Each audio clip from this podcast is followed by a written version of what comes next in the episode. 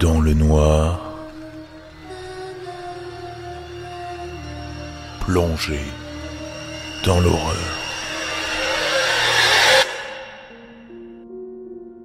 Chose promise, chose due, comme je vous l'ai annoncé sur Instagram, petit épisode rapide et improvisé. Je vous souhaite une bonne écoute. Ma mère était tout pour moi durant mon enfance. Quand j'avais 7 ans, mon père nous a quittés, ma mère et moi, après qu'elle ait découvert qu'il avait une liaison avec une collègue. Après ça, il l'a battu pour avoir eu le courage de le quitter. Mais elle a récupéré la maison et elle l'a rayé de nos vies. Elle a décidé de se concentrer sur elle-même et de s'occuper d'autres femmes. Alors elle a travaillé pour de nombreux refuges pour femmes battues. Elle a fini par devenir conseillère judiciaire et assistante sociale pour les femmes et les enfants maltraités. Elle a vraiment aidé les gens à sortir de situations de violence. Elle comprenait que le monde n'était pas toujours tendre avec les femmes.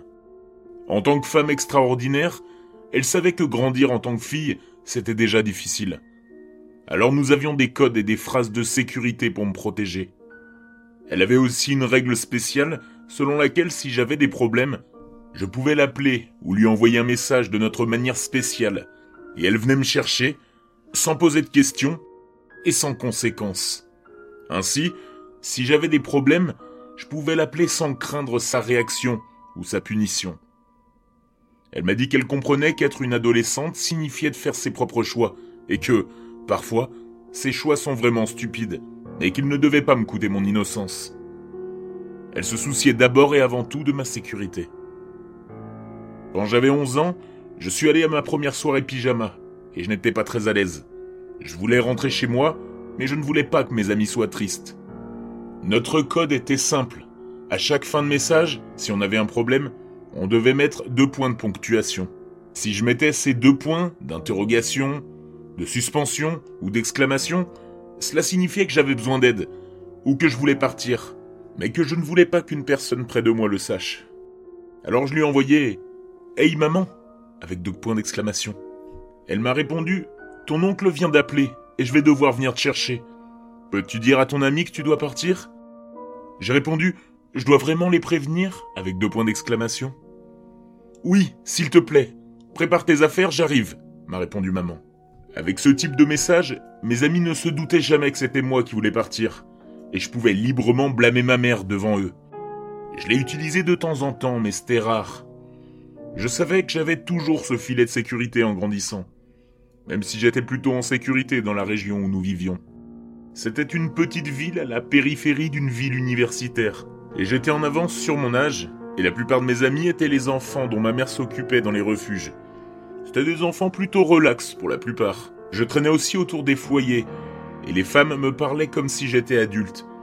Ce qui était bien étant donné que j'étais plus proche en âge de la moitié d'entre elles que ne l'était ma mère. Je ne traînais pas avec des enfants rebelles, et je n'ai jamais vraiment fait de bêtises assez graves jusqu'à l'université. Quand j'ai commencé l'université, deux ans en avance, j'ai vite compris à quel point ma petite ville était sûre. J'ai obtenu mon diplôme plus tôt que prévu, et je n'avais que 16 ans. Mais l'université où j'allais était située juste à côté de notre ville, et je pouvais vivre chez moi et me rendre au campus en voiture. J'avais été ivre, une petite poignée de fois, mais mes amis et moi étions toujours prudents, et nous ne conduisions pas. Ma première fête de fraternité, c'était énorme. Je n'avais jamais vu autant de gens ivres faisant des choses aussi folles. C'était exaltant, mais aussi très éprouvant. J'ai fini par trouver un coin tranquille avec quelques personnes qui se détendaient. J'ai engagé la conversation avec un mec mignon qui m'a proposé de m'offrir un verre. Je sais, je suis une fille naïve et stupide, mais je n'ai pas réfléchi et j'ai bu le verre. Environ dix minutes plus tard, j'ai commencé à me sentir vraiment bizarre. Et je suis allé aux toilettes. J'avais mon téléphone à la main alors que j'entendais le garçon frapper à la porte.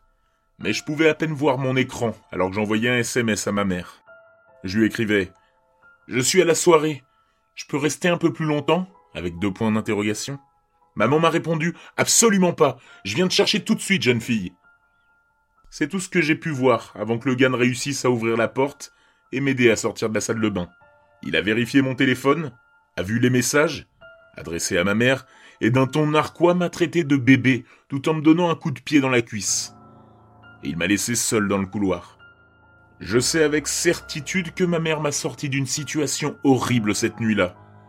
Une partie de notre code était que si nous incluions une adresse, c'était une urgence. Une adresse signifiait danger. Elle avait gravé cela dans ma mémoire.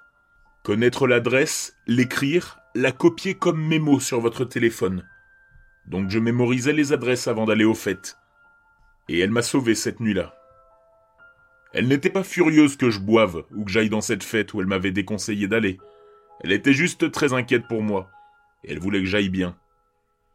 Cette nuit-là, elle m'a emmené à l'hôpital, et ils m'ont mis sous sérum physiologique et d'autres remèdes pour aider à évacuer la drogue de mon système.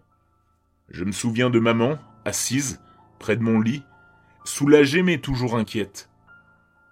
Je n'avais pas réalisé à quel point la situation aurait pu devenir dangereuse. Après cela, je ne me souviens pas avoir eu besoin du code. On a eu une longue discussion, et maman m'a sermonné des dures vérités d'être une jeune femme dans le monde d'aujourd'hui. Depuis, j'ai été très prudente. Le mois dernier, ma mère est décédée d'une crise cardiaque fatale. Elle avait toujours eu un cœur fragile, et elle économisait de l'argent pour se faire poser un pacemaker. Mais elle n'a pas eu l'argent assez vite. J'étais complètement dévasté. Je voyais ma mère comme un élément permanent de ma vie, le rocher qui me gardait toujours sur terre et en sécurité. Elle était immortelle à mes yeux. Et je ne savais pas ce que j'allais faire. Comment j'allais avancer dans ma vie sans ma confidente, ma protectrice. Je ne savais tout simplement pas quoi faire. Quand j'ai ouvert la porte de ma maison et qu'elle n'était pas là, j'ai juste pleuré. Savoir qu'elle ne serait plus jamais là, c'était tellement horrible. J'ai envoyé un SMS à son téléphone et il a sonné sur la table. Je l'ai regardé et j'ai voulu le jeter à travers la pièce. Mais je n'aurais jamais fait ça. Je ne pourrais jamais faire ça. Elle aimait ce satané téléphone. Elle aimait pouvoir avoir ses photos et sa musique et jouer à ses jeux préférés.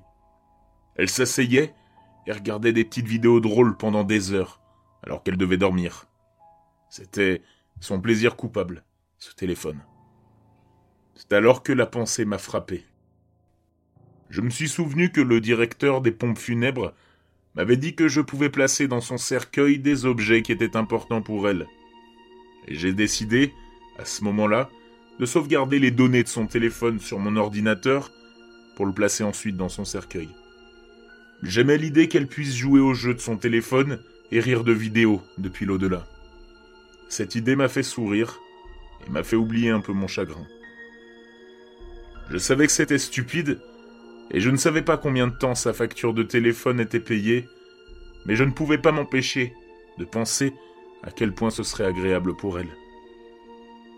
Elle a toujours plaisanté sur le fait qu'elle reviendrait me hanter pour jouer à ses jeux et regarder des vidéos.